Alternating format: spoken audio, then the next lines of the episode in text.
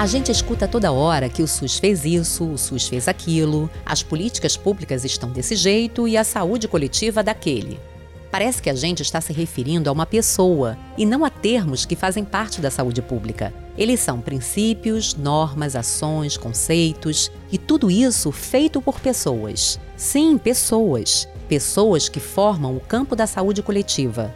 E é com isso em mente que o Canal Saúde separou algumas histórias para lembrar que são pessoas como nós que fazem a saúde pública, que construíram a história que nos levou até o Sistema Único de Saúde e que são o SUS.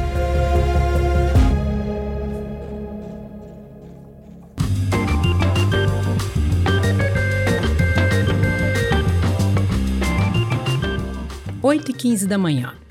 Inácia estava atrasada para o trabalho Precisava chegar mais cedo naquele dia, receberia uma pessoa que estava em busca de uns livros para pesquisar.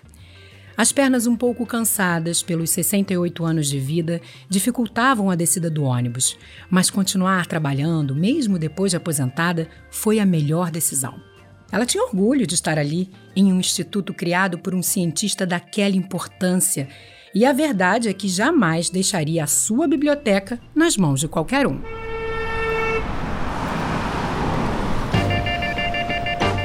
Trânsito movimentado da rua Maestro Botelho, Niterói, ainda lhe roubou alguns preciosos minutos enquanto tentava atravessar para o outro lado da calçada, onde estava o seu destino de todos os dias o Instituto Vital Brasil. Numa produção Canal Saúde da Fundação Oswaldo Cruz. Histórias da Saúde. Apresentação: Marcela Morato. Episódio de hoje: a morte em Botucatu e o nascimento da pesquisa que fez de Vital Brasil um cientista.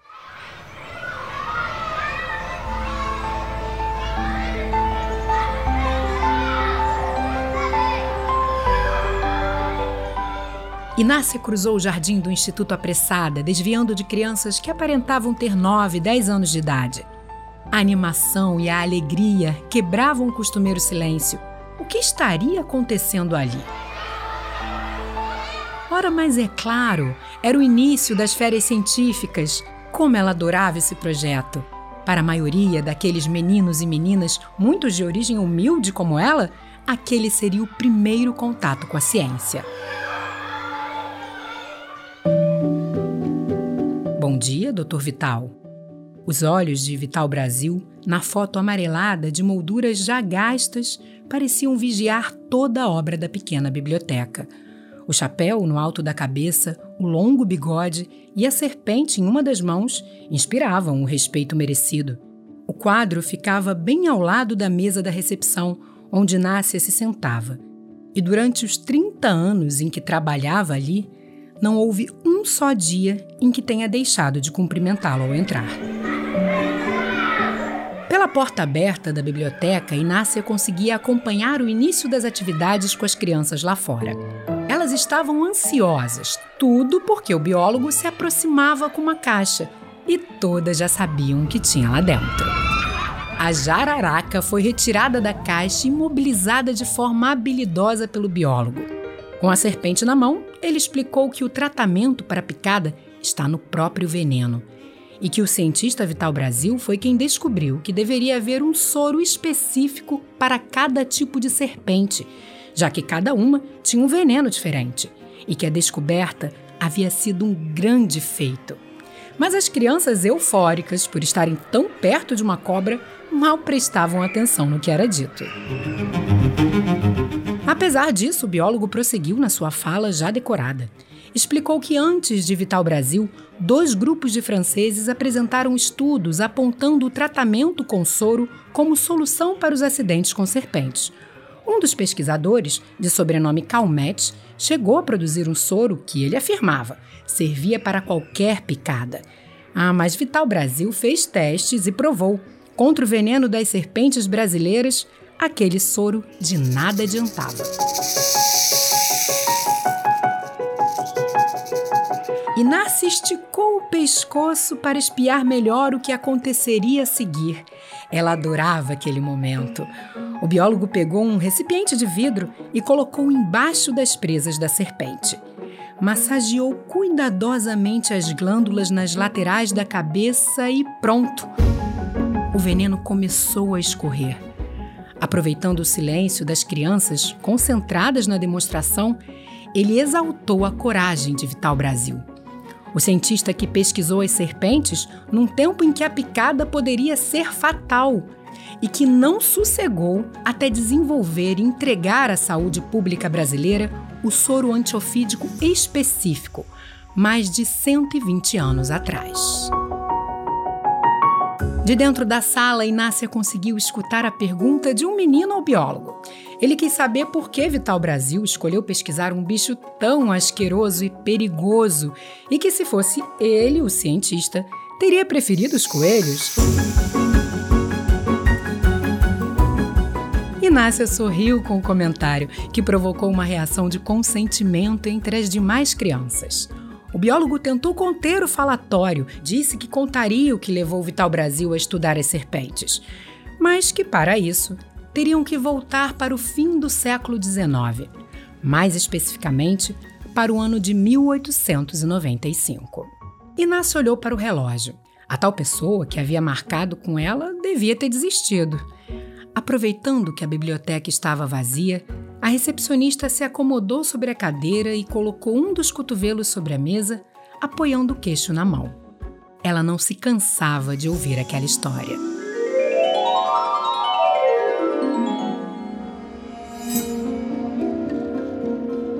Ex-inspetor sanitário do estado de São Paulo, médico, operador e parteiro, especialidade: operações, moléstias de crianças e de senhoras. O anúncio do jornal O Botucatuense de 1895 não deixava dúvidas sobre a competência do médico de 30 anos recém-chegado àquela cidade do interior de São Paulo. Foi por insistência da mãe e da esposa, preocupadas com ele, que largou o importante cargo de inspetor da saúde para ter a própria clínica em Botucatu, a 338 quilômetros da capital. Vital Brasil já havia contraído febre amarela duas vezes. O que mais poderia acontecer se continuasse à frente do combate às doenças infecciosas que tomavam conta de São Paulo? Ah, elas não queriam nem imaginar.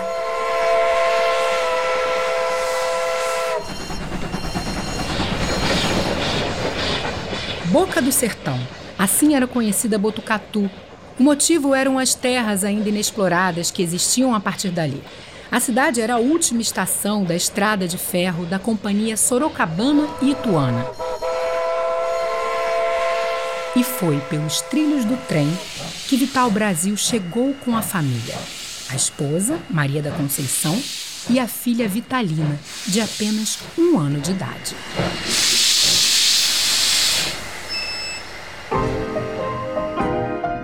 Consultório do médico ficava em uma sala ao lado da farmácia do Sr. Pires e vivia cheio. Chamem o doutor Vital era o que mais se ouvia diante de alguma emergência. Além do atendimento na clínica, também fazia parte da rotina do médico visitar as fazendas. A maior parte da população vivia no campo e, para percorrer aquelas estradas, Vital Brasil contava com um troller pequena carroça puxada por um cavalo e conduzida por um troleiro conhecido como Tião Preto. Contrariando o perfil de muitos médicos da época, Vital Brasil era falante e gostava de um bom papo, o que tornava animado o trajeto com o fiel Tião Preto. Naquele dia, contava ao troleiro sobre a gravidez da esposa, que em breve daria à luz mais um filho. Depois, falou sobre a vida antes de Botucatu, relembrando a luta na saúde pública e os companheiros que deixou na capital: Cesário Mota, Adolfo Lutz, Emílio Ribas, Victor Godinho e tantos outros. Mas apesar da saudade, estava feliz com a nova vida. Vital Brasil olhou para a paisagem. Estava quase toda coberta pela poeira levantada com a passagem do troller eram terras e mais terras desmatadas para a plantação do café pelos colonos, gente que fez da região sua nova casa. Botucatu era uma cidade próspera, em pleno progresso. Mas tanta mudança alterava o ambiente natural e certamente contribuía para os casos de acidentes com serpentes, cada vez mais frequentes na cidade e também em todo o Brasil. Um problema para o qual ainda não havia solução em parte alguma do mundo. Os pensamentos de Vital Brasil foram bruscamente interrompidos pela puxada forte das rédeas do cavalo. O motivo era de urgência. Tião avistou um pano branco estendido em um casebre ao longe, no fim de uma estradinha de mato alto. Aquela propriedade não fazia parte do grupo de fazendas que pagavam pelos serviços médicos de Vital Brasil, mas isso não importava para ele. Era conhecido pelo atendimento gratuito aos mais pobres e pelo trabalho na Santa Casa de Misericórdia de Botucatu, e o sinal não deixava dúvidas. Naquela casa, alguém precisava de um médico. Tião correu o máximo que pôde e logo estavam entrando na pequena propriedade. Assim que Vital Brasil desceu do troller, um casal de camponeses bem simples veio correndo na direção dele. Apesar do desespero que carregavam no olhar, Vital Brasil pôde ver nascer um brilho de esperança ao se darem conta de que estavam diante de um médico. Foi a cobra, doutor, foi a cobra. Era tudo que a mulher conseguia dizer. E nem era necessário falar mais nada. Aquele acidente não era novidade. Muitos foram os atendimentos a homens do campo picados por serpente desde que Vital Brasil chegara à cidade. Enquanto repetia a mesma frase incessantemente, a mulher foi conduzindo o médico casa dentro, até chegar a um pequeno quarto mal iluminado. E lá estava o motivo da urgência do casal. Não era um homem, muito menos um adulto. Era uma menina, a filha deles. Tinha no máximo 14 anos Havia sido picada por uma serpente enquanto ajudava os pais a capinar o terreno para o plantio. A menina estava quase inconsciente e respirava com dificuldade. Em volta do colchão onde estava deitada, havia vômito. A perna estava inchada e com bolhas de sangue, mas o ferimento mal se podia ver, estava escondido por trás das inúmeras tentativas de cura. Enquanto a mulher chorava, o homem explicava o que havia ali arruda, um emplastro feito de fumo com pinga e talo de bananeira. Por cima, um rosário e muitas e muitas horas de reza. Vital Brasil não disse, mas sabia. Nada daquilo funcionaria para salvá-la. Mas a fé era tudo que o pobre casal tinha, e não era justo arrancá-la deles se nada tinha para oferecer em troca. Não havia tratamento comprovadamente eficaz, apenas crendices, e a morte era certa na maior parte dos casos. Sem poder dizer o que precisava ser dito, o médico sentiu um aperto na garganta e no coração. Sentou na beira da cama e tomou a menina nos braços enquanto os pais choravam. Ela estava gelada e o olhar já perdido. Em poucos minutos, faleceu nos braços do médico.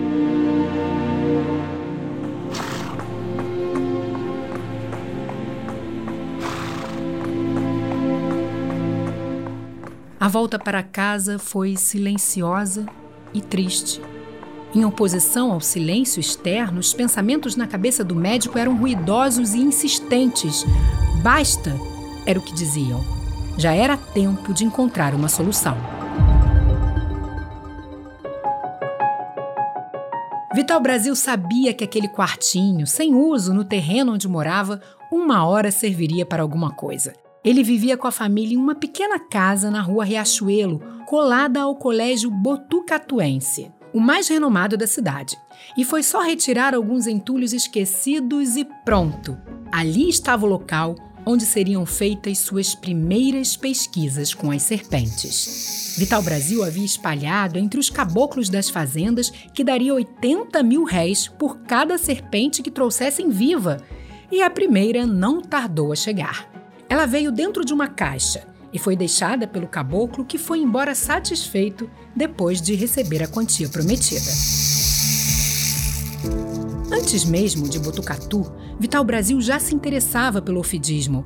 Conhecia as pesquisas de Vúquerer e João Batista Lacerda, que haviam se dedicado ao estudo das serpentes no Brasil. Chegou a escolher o tema para o trabalho de formatura na medicina, mas foi desencorajado pelo orientador, que alegou não haver estrutura para experimentos tão arriscados. Agora, ali estava ele, com uma cascavel dentro da caixa e um enorme inimigo a ser enfrentado: o próprio medo. Um bambu bem longo com um algodão na ponta. Foi com essa invenção nas mãos que se deu o primeiro contato de Vital Brasil com a temida cascavel. O balanço do chocalho e os rápidos movimentos que fazia com o corpo provocavam grande pavor no médico. Toda atenção era necessária. Qualquer distração poderia ser mortal. Encostado em um canto do pequeno quarto, ele provocava a cascavel com um bambu para que ela atacasse o algodão, deixando nele o seu veneno. Depois de muitas tentativas, deu certo. Lá estava o que precisava. Agora era partir para a segunda etapa, inocular o veneno em um pombo e começar os testes para buscar um tratamento que pudesse curá-lo. O tempo foi passando e cada vez mais serpentes eram deixadas na casa do Dr. Vital. Afinal, o valor que ele oferecia era bastante elevado. Com uma boa quantidade de veneno à disposição, as pesquisas avançaram e trouxeram algumas certezas. O veneno da cascavel não provocava os mesmos sintomas que o da jararaca. Ficou claro depois dos testes com os pombos. E mais, não havia planta ou raiz capaz de tratar o envenenamento. Mas isso o médico já desconfiava. O que Vital Brasil não esperava era a reação que as suas pesquisas provocariam entre os moradores de Botucatu Muitos chegavam a atravessar a rua para não ter que passar próximos à casa dele. Os pais dos alunos da escola ao lado também começaram a se queixar do perigo tão perto, e isso sem falar na sua esposa, tinha conseguido afastar o marido da cólera, da malária, da varíola e da febre amarela para vê-lo agora sob a mira das presas de uma serpente. Diante de tudo isso, não houve jeito. Vital Brasil precisou mudar seu local de pesquisa foi para um anexo à farmácia do Sr. Pires, onde já ficava o consultório. Mal sabia ele que, muito em breve, uma mudança ainda maior estava a caminho. Quando não estava atendendo ou concentrado em suas pesquisas, Vital Brasil gostava de escrever poemas de amor para a esposa, a quem chamava carinhosamente de Nhazinha. E também apreciava boa música. O som do clarinete, instrumento que chegou a estudar na infância em Minas Gerais, onde nasceu, era o seu preferido. E como eram maravilhosos aqueles momentos de descanso ao lado de Nhazinha e das duas filhas. A segunda, Alvarina, havia nascido há pouco tempo. Era filha de Botucatu. A tarde já vinha caindo quando uma encomenda chegou. Um amigo da capital, sabendo do interesse do médico pelo ofidismo, foi quem enviou. Era uma publicação de Albert Calmette, diretor do Instituto Pasteur na França. Vital Brasil ficou atônito. Nela, Calmette contava sobre seus estudos com a cobra naja e a produção de um soro para tratar a picada de serpentes. A cabeça de Vital Brasil ficou a mil. Estava animado e ansioso ao mesmo tempo. Pensou nas pessoas que morriam todos os dias pelo veneno das serpentes em todo o Brasil. Lembrou da menina que morreu em seus braços em Botucatu. Será que estava diante da solução para tanto sofrimento? Precisava testar o soro de calmete e pesquisar sobre a soroterapia. Mas em Botucatu, não. A cidade tinha ficado pequena demais para ele, que agora, além de médico sanitarista, era também cientista. Sua ciência nasceu em Botucatu, mas em muito pouco tempo ganharia o mundo. O ano era 1897 e Vital Brasil não teve dúvidas. Era hora de voltar para a capital. Olá! A voz feminina soou como um despertador e Dona Inácia saltou da história para a realidade em menos de um segundo. À sua frente, uma mulher alta e sorridente se apresentou como jornalista da Fiocruz. Ora, mas é claro que cabeça dela era a tal moça que havia ligado no dia anterior, disse que precisava de uns livros para escrever sobre o renomado cientista. Depois de anotar os títulos solicitados pela visitante, Inácia se levantou e sumiu o corredor adentro, cercada pelas grandes prateleiras de livros. Os pensamentos dela ainda viajavam na história que acabara de ouvir. Do lado de fora, as atividades com as crianças continuavam. Quantos daqueles meninos e meninas foram tocados pela ousadia e coragem que marcaram a trajetória do Dr. Vital? Seria aquele exemplo capaz de fazer de algum deles um cientista no futuro? E quantas novas descobertas poderiam nascer da ciência produzida por eles? Enquanto divagava, Inácia buscava os livros que a jornalista precisava, com a certeza de que, mais uma vez, aquela história seria contada e nunca esquecida.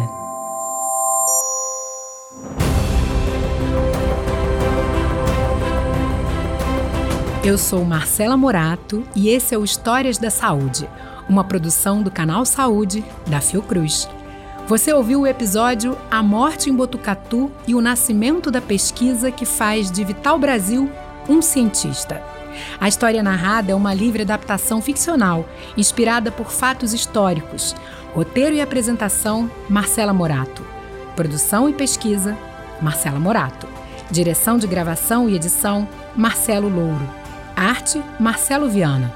Locução: Sérgio Gianotti e Ana Cristina Figueira. Coordenação: Canal Saúde Podcasts, Gustavo Aldi.